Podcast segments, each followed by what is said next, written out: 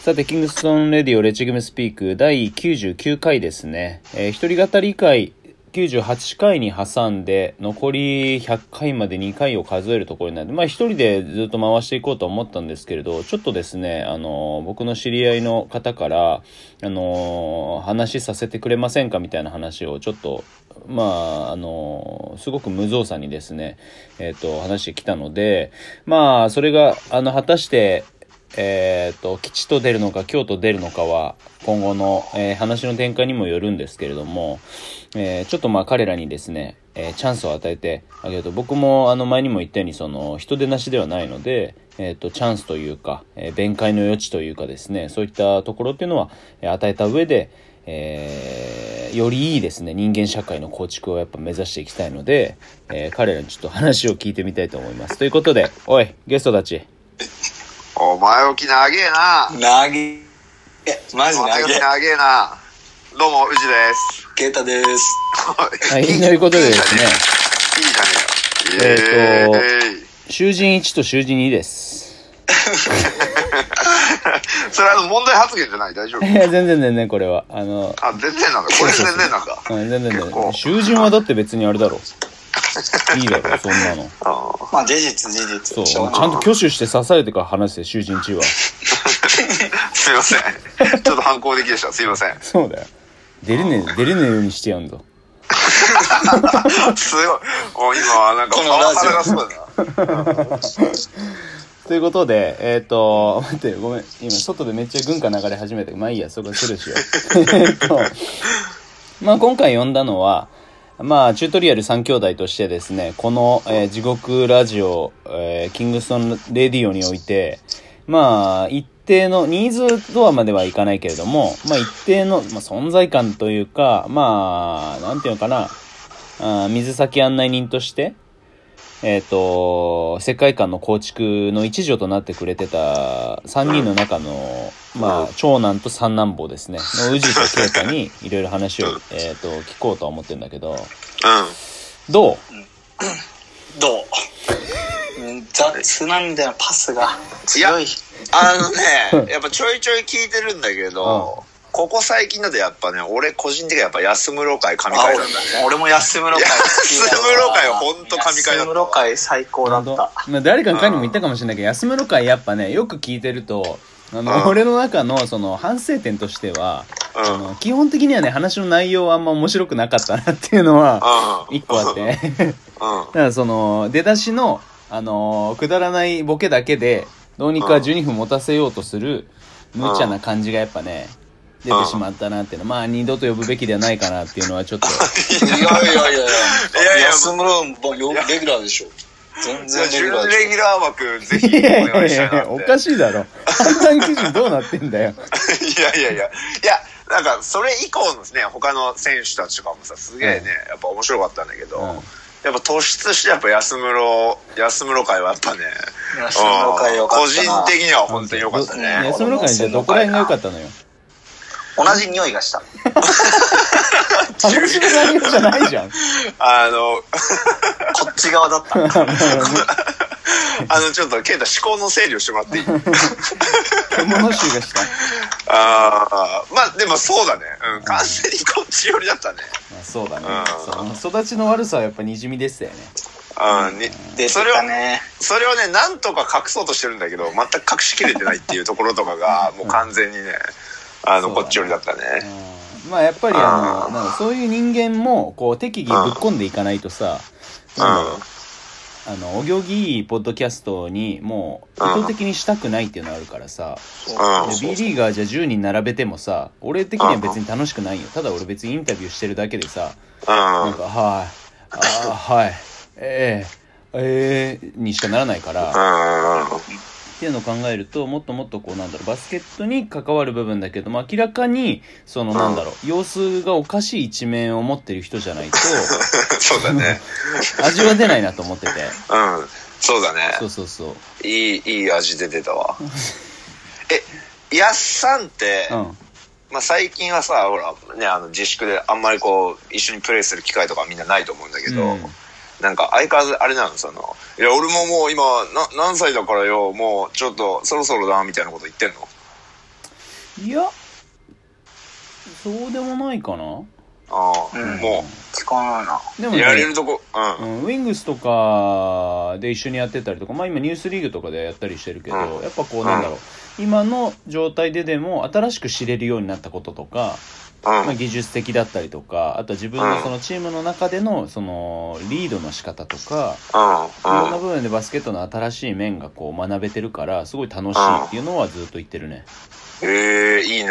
うんでもそれを送迎さんがもう全く意味ないよって阻止してるのが最高にいいいい です。もう大好物です、そうそだれねそこは。まあーで行っていいねがあの一括りだから、そうですね。なるほどね。うん、まだ引退してないのっていうのをずっとやり取りしてるのが最高に良いですね。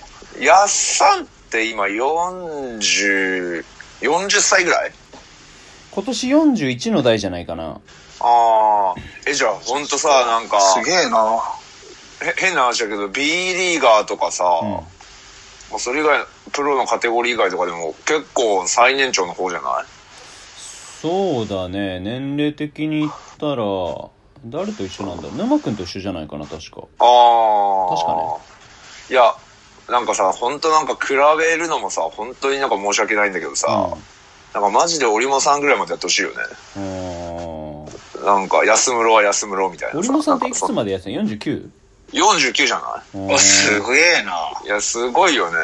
安室甲子園までやったらめちゃめちゃ面白いな。すげえまあできなかないと思うけどねうん。あとなは、まやあ、ることないしな。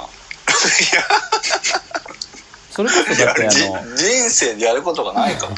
のあっつんとかさ今シニアで日本一になろうとしてるじゃんうんみたいなカテゴリーが変わればあれだけどまああのうんいわゆるうーんそこのない、えっと無制限うん。うん。無差別級の中で、えっとうんやるっていうのはさうん。まあ一つのこうなんだろうロマンではあるよねロマンだうね。んロマンだわ。安室50、50までやる。いや、もっとやってそうな気はするけどね、なんか。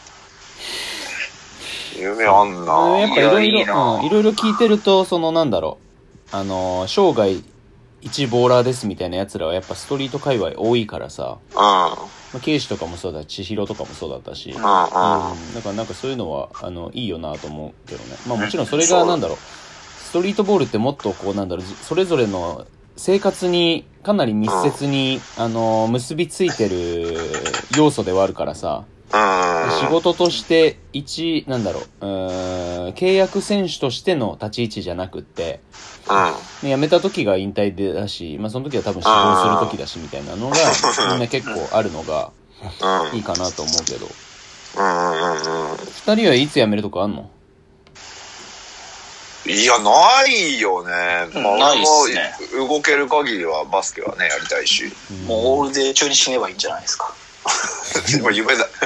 それ夢だね。優勝間際ではい。それいいっすね。優勝間際に死ぬとか最高っすわ。それでも成仏しねえですよ自爆練なんだろうそ れ明らかに、うんうん。それいいな。まあ、オールデーもねオールデーも次の開催全然見えないもんねまあ今の状見え態だとないですけど、でもなんか一番、あの、工業の中ではややりやすそうですよね。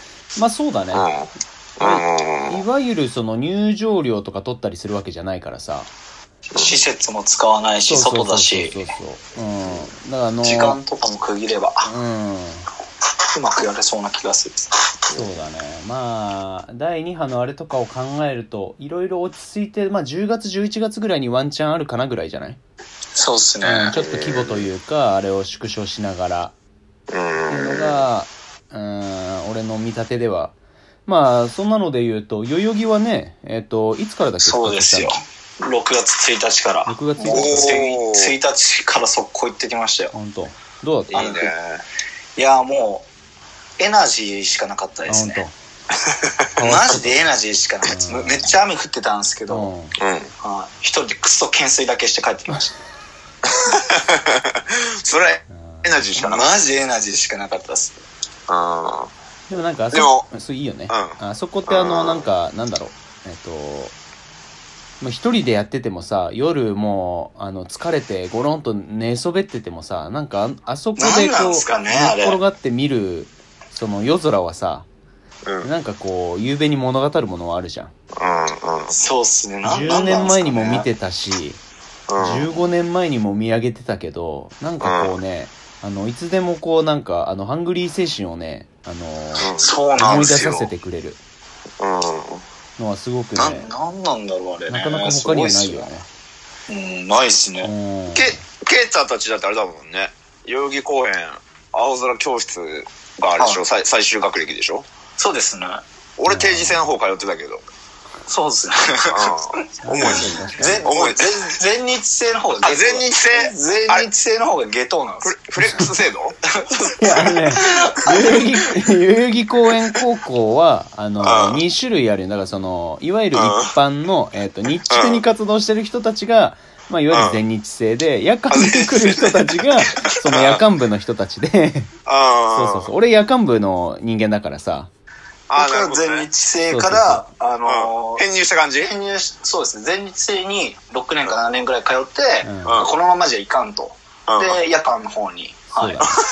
全日制にいる奴らはやっぱね、こ、このままじゃあかんっつって、あ、あの、 や夜間の方行くんだね。そうなんですそうなんです なるほどね。 当時で言うと夜間にいる方が、あの、就職率は高かった。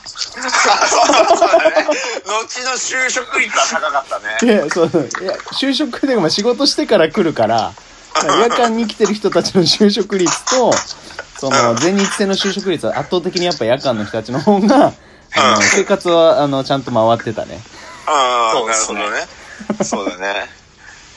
いやいや、 歴史、歴史あるなちょっと何の話もしないで、あと10秒なので、えっとちょっと次ちゃんとした話にしますよ。